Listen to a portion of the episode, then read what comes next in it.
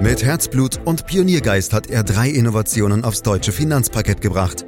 Dabei treibt ihn stets eine Frage. Wie können wir die Menschen in Deutschland zu besseren Anlegern machen? Karl Matthäus Schmidt, Vorstandsvorsitzender der Querin Privatbank und Gründer der digitalen Geldanlage Querion. Freuen Sie sich auf Klug anlegen, den Podcast zur Geldanlage.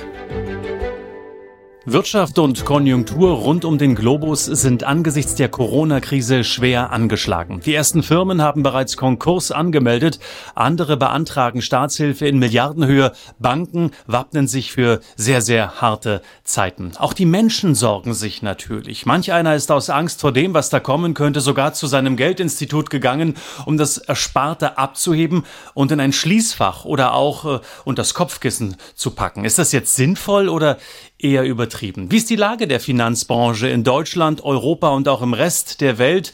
Das wollen wir heute klären mit Karl Matthäus Schmidt. Der ist Vorstandsvorsitzender der Quirin Privatbank AG und Gründer der digitalen Geldanlage Quirion. Mal hören, wie es so einem Bankchef dieser Tage geht. Grüß dich, Karl.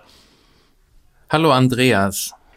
Ja, ich will mal starten mit einer Rückblende Richtung Oktober 2008. Es geht um das Statement von Bundeskanzlerin Merkel und dem damaligen Finanzminister Pierre Steinbrück, wonach das Ersparte sicher sei.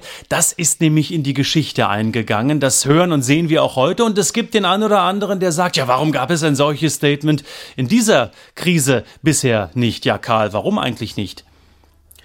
Naja, also damals bestand wirklich die reale Gefahr einer klassischen äh, Bankenpanik und ich denke, du erinnerst dich auch noch an die Bilder in der Northern Rock Bank, glaube ich, so hieß die, wo die Menschen Schlange standen, um ihre Gelder abzuheben und da musste auf die Schnelle verstaatlicht werden, weil sonst die Bank unter die Räder gekommen wäre. Nicht, weil sie Probleme hatte, sondern ja, weil sie dann in den Strudel der ersten Banken Panik mit in die Tiefe gezogen wäre. So, und da stand es in Deutschland damals auch spitz auf Knopf und deswegen die Erklärung äh, der Bundeskanzlerin und des damaligen Finanzministers. Heute ist aber aus meiner Sicht die Situation definitiv anders, Andreas. Äh, erstens geht die aktuelle Krise zur Abwechslung mal nicht vom Bankensektor aus und äh, ich sehe weder einen Vertrauensverlust in die Banken noch in die staatlichen Institutionen. Und wenn jetzt so eine Erklärung wie 2008 kommen würde, wäre das wahrscheinlich kontraproduktiv, weil dann würde jeder nervös werden, sagen, ups, äh, da gibt's ja auch offensichtlich doch größere Probleme, die wir vielleicht noch gar nicht kennen. Und das ist so ein bisschen wie mit dem berühmten weißen Elefanten im Zimmer. Sobald du verlangst, nicht an ihn zu denken, dann geht er nicht mehr aus dem Kopf. Ja, komm, Karl, aber das sagst du doch jetzt nur sehr ehrlich, weil du selbst Bankmanager bist und mich und auch die all die anderen äh, beruhigen möchtest. Nein, also definitiv nicht, weil ich stehe jetzt eigentlich nicht in Verdacht, irgendwelche Banken äh, schützen zu wollen. ähm, äh, ja, ist, ist glaube ich wahrscheinlich auch so in meiner DNA enthalten, da auch Dinge neu zu machen. Aber Heute ist der Bankensektor aus meiner Sicht schon grundsätzlich besser gerüstet als 2008 und äh, die Banken verfügen über mehr Eigenkapital.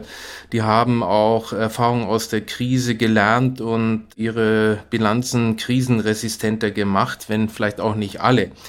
So, Daneben gibt es natürlich viel zu kritisieren an den Banken. Die haben die Digitalisierung verschlafen, die sitzen äh, auf zu hohe Kosten und haben natürlich auch festgehalten weiterhin an dem Provisionsmodell, weil man auf die entsprechenden Erlöse nicht verzichten will. Aber dass sozusagen das Ersparte, unser Erspartes nicht sicher ist, das geht mir dann ehrlich gesagt doch zu weit. Ich muss dir sagen, also heute wirst du mich nicht so schnell los. Ich beiß mich mal, wenn ich darf, noch so ein bisschen fest in deiner Wade, vielleicht auch sogar in beiden gleich. Ich will auf die großen Player zu sprechen kommen. Jetzt äh, hier in Deutschland beispielsweise. Klar, das ist die Deutsche, das ist die Commerzbank. Die sind, und ich glaube, da sind wir uns schon alle einig, nur noch ein Schatten ihrer selbst. Die Deutsche Bank, ich habe extra noch mal geschaut, ist ähm, jüngst so viel wert gewesen wie ein Jahresgewinn von JP Morgan. Ähm, also das ist schon was, was mir sehr, sehr große Sorgen macht, wenn ich weiß, dass JP Morgan mit einem Jahresgewinn mal eben die Deutsche Bank kaufen kann. Ja, und die, die Commerzbank ist nicht mal mehr am DAX enthalten. Da darf man sich, Karl, doch schon mal Sorgen machen, oder? Äh, das darfst du dir und ich darf mal zitieren alles, was entsteht, ist wert, dass es zugrunde geht. Jetzt kommst du äh. mir mit Faust auch noch.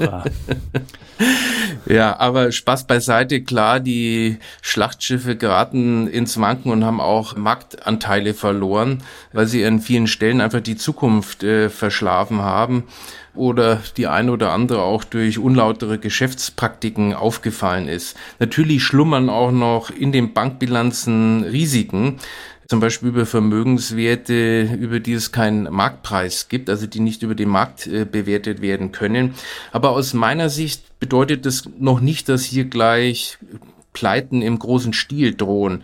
Denn ähm, auch hier, wenn jetzt wirklich Probleme äh, bei systemrelevanten Häusern entstehen, wird der Staat auch eingreifen.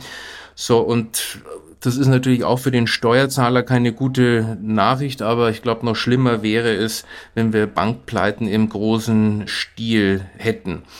So, und Vielleicht das Positive, das ist ja auch Marktwirtschaft, dass wenn die alte Garde schwächer wird, äh, rücken innovative neue Häuser nach und füllen äh, diese Lücken. Aber um jetzt vielleicht alle zu beruhigen, es gibt ja in Deutschland die, die Einlagensicherung, also einmal die gesetzliche, das sind 100.000 Euro pro Anleger, wo jeder äh, Kontoinhaber geschützt ist. Und dann gibt es sozusagen die private Absicherung. Zum Beispiel bei uns sind es 7,5 Millionen Euro pro Anleger. Also das Geld ist schon sicher. Und da kommt er mir wirklich mit Mephisto und dem Faust. Hätte ich früher im Literaturunterricht besser aufgepasst, könnte ich parieren. So muss ich leider öde, schnöde einfach äh, in diesem Text weitermachen, äh, Karl. Aber du hast mir natürlich trotzdem einen äh, ganz guten Ball rübergespielt, indem du auf die alte Garde auf der einen Seite abgezielt hast und von jungen, innovativen Häusern ähm, auch gesprochen hast. Und ich vermute jetzt einfach mal, dass du so ein ganz klein bisschen auch an die eigene Bank, nämlich an die Quirin Privatbank gedacht hast, als du über dieses Thema gesprochen hast. Wie sieht's denn äh, nun bei euch aus? Also macht ihr noch gute Gewinne, selbst in der Krise? Also wir sind ganz gut in der Spur, auch wenn die aktuelle Krise erstmal natürlich äh, Geld kostet. Aber wir haben jetzt im siebten Jahr hintereinander Gewinn gemacht und äh, sind da äh, schon wirklich stabil aufgestellt und haben uns auch im letzten Jahr auch mit unserer digitalen Tochter Quirion wirklich positiv äh, entwickelt. Äh, wir haben über 530 Millionen Euro neue Gelder von unseren Kunden anvertraut bekommen und äh, das ist, finde ich, ein tolles Zeichen. Also uns geht schon gut. Ja, und wie schafft ihr das jetzt? Nochmal nachgefragt, denn es ist ja bekannt, dass ihr als Bank und auch alle anderen natürlich auch äh, über Nacht, wenn ihr Geld bei der Europäischen Zentralbank parkt, 0,5 Prozent Strafzinsen zahlen müsst. Wie schafft ihr dann trotzdem gute Gewinne zu machen? Ja, das ist nicht ganz einfach, aber der große Vorteil ist, dass bei uns nur ein kleinerer Teil der Kundenvermögen wirklich äh, auf den Konten liegt. Der Großteil liegt eben in Wertpapieren. Äh, für dieses Geld äh, auf den Konten zahlen wir natürlich auch äh, den Strafzins und du wirst dich wundern, das kostet uns so circa 1,2 Millionen Euro äh, im Jahr, was äh, für uns schon auch wirklich eine echte Hausnummer ist.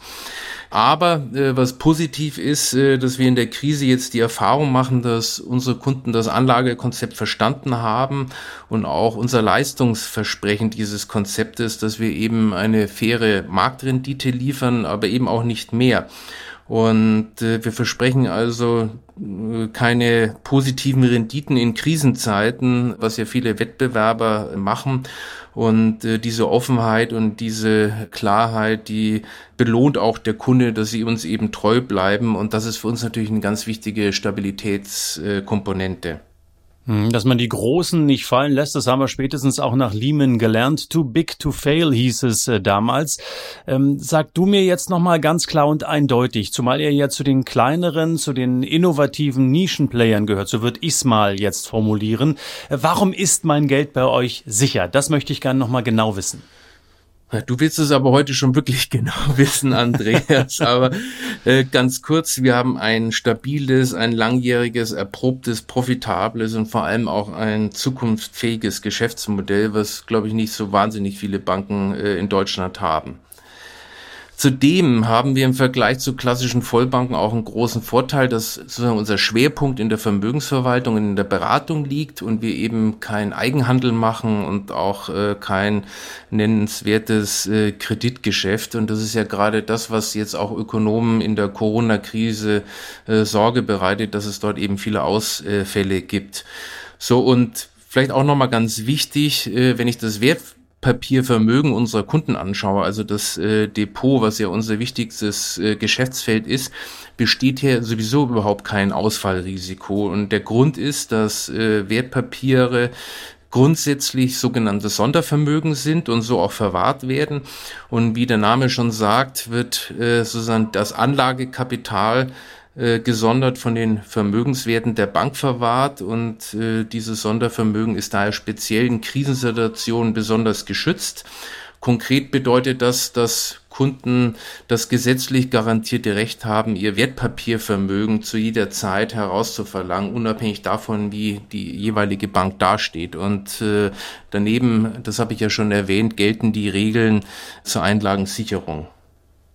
Also mit anderen Worten, Karl, wenn's mal richtig hart auf hart kommt, kommst du nicht an meine Daimler-Aktie ran, wenn die bei dir liegt. Genauso ist es. Okay, dann haben wir das alle verstanden und das ist auch abgespeichert. Schauen wir doch nochmal auf die gesamte Branche, denn so manche Bank in Italien, Spanien oder auch Frankreich scheint, und das sage ich mit aller gebotenen Vorsicht, etwas wackelig zu sein. Erwartest du in dieser Krise noch einen, ich nenne es mal Lehman-Moment, also den Zusammenbruch eines großen Players? Also im Moment kann ich mir das äh, nicht so recht vorstellen, äh, weil die Politik und die Notenbanken haben sehr deutlich signalisiert, dass es milliardenschwere Hilfspakete geben wird, um den ökonomischen Schaden eben möglichst auch gering zu halten. So, und das dürfte sich, falls es aus Systemgründen äh, auch notwendig ist, bestimmt auch auf den Bankensektor erstrecken. Äh, auch wenn zugegebenermaßen der Ruf der Branche seit der Weltwirtschaftskrise nicht der beste ist. Also ich glaube, dass ein äh, Zusammenbruch der Gestalt äh, verhindert wird und damit es keine gravierende Folgen für Bankkunden geben wird. Ja, nun ja, aber vielleicht gibt es auch deshalb keinen Zusammenbruch, weil man vorher die eine oder andere Bank äh, quasi verstaatlicht. Also wir haben schon mal über einen volkseigenen Betrieb gesprochen ähm, in der Eurozone und damit dann versucht auch retten, was zu retten ist. Also Frage an dich, Verstaatlichung von Banken, könnte das dann drohen? Ja, das steht vielleicht am Ende doch auf einem anderen Blatt Papier, da hast du schon äh, recht. Ich könnte mir äh, eher vorstellen, so eine Art kontrollierte Abwicklung, weil darüber hat man eben auch nach der Finanzmarktkrise viel äh, diskutiert und glaube, dass es auch aus Stabilitätsgründen eine gute Idee ist. So, und das wäre natürlich im Einzelfall für die Betroffenen äh, schmerzhaft, aber natürlich insgesamt für die Stabilität Europa sehr positiv. Damit kann man das natürlich für die ein oder andere Bank, diese Verstaatlichung, nicht ganz ausschließen. Aber ich gehe davon aus, äh, dass sozusagen das so durchgeführt wird, dass sozusagen die ökonomischen Folgen für Sparer und für die Wirtschaft dann eben überschaubar ist.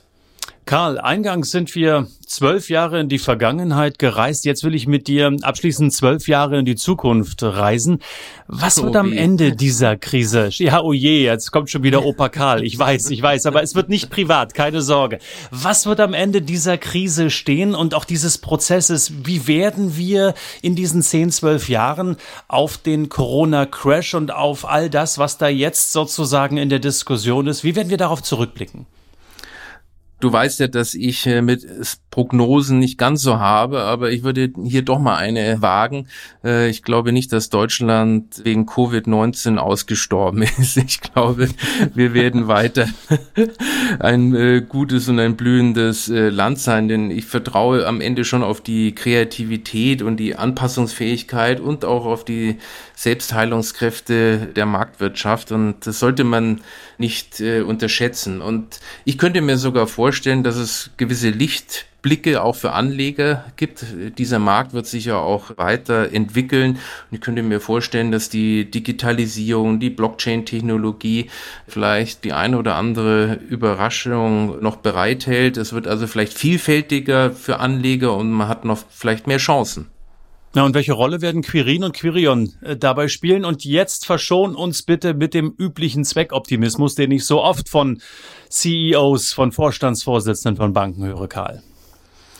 Na, also den brauche ich zum Glück nicht den Zweckoptimismus, den glaube ich brauchen eher diejenigen, die noch in den verstaubten Geschäftsmodellen äh, unterwegs sind. Also ich gehe davon aus, dass wir in zwölf Jahren eine Querin Privatbank sehen werden, die sozusagen die Bankenlandschaft im positiven Sinne beeinflusst hat. Und dass es uns tatsächlich gelungen ist, und das ist ja so ein bisschen, was mich über Consus und Quirin immer angetrieben hat, äh, Deutschland zu einem besseren Ort für Anleger zu machen. So, und diese Symbiose von analogen und digitalen Banking, die ist in Deutschland einmalig im Beratungsgeschäft und ja, von der Seite, ich glaube, wir haben eine hervorragende Ausgangsposition. Also halten wir fest, äh, große Zusammenbrüche von Banken, also einen sogenannten Lehman-Moment wird es wohl diesmal nicht geben, wohl aber mögliche Verstaatlichungen um das Schlimmste zu verhindern. Und Quirin und auch Quirion wollen Mops fidel, so nenne ich es mal, und mit vielen Ideen und innovativ äh, in den kommenden Jahren weiterhin eine Rolle spielen in diesem Markt. Ich sage ganz herzlichen Dank, Herr Matteo Schmidt, als Vorstandsvorsitzender der Quirin Privatbank AG für dieses ähm, einmal mehr sehr offene und ehrliche Gespräch. Ich freue mich schon aufs äh, nächste Mal und sage Ihnen, liebe Zuhörerinnen und Zuhörer, dass dieser Podcast jeden Freitag erscheint. Am besten abonnieren Sie ihn direkt direkt, um keine Folge zu verpassen. Und wenn Ihnen diese Folge gefallen hat, dann bewerten Sie uns, empfehlen Sie uns gerne weiter, auf welchem Weg auch immer. Und wenn Sie mehr Infos benötigen und brauchen, dann klicken Sie einfach mal rein www.quirinprivatbank.de slash podcast. Herzlichen Dank und tschüss bis zum nächsten Mal. Das war Klug anlegen. Der Podcast zur Geldanlage der Quirin Privatbank mit dem Vorstandsvorsitzenden Karl Matthäus Schmidt. Wir freuen uns über Ihre Rückmeldungen und Themenwünsche, die Sie uns gerne an podcast.querinprivatbank.de senden können. Die Querin Privatbank steht für echte Unabhängigkeit, da sie auf Provisionen und hauseigene Produkte verzichtet. Das innovative Anlagekonzept Markt, Meinung, Wissen beruht auf bewährten Erkenntnissen der Finanzmarktforschung und investiert frei von Prognosen in den weltweiten Kapitalmarkt. Die Bank unterstützt interessierte Anleger bei der Altersvorsorge und dem langfristigen Vermögensaufbau. Mehr Informationen erhalten Sie unter querinprivatbank.de.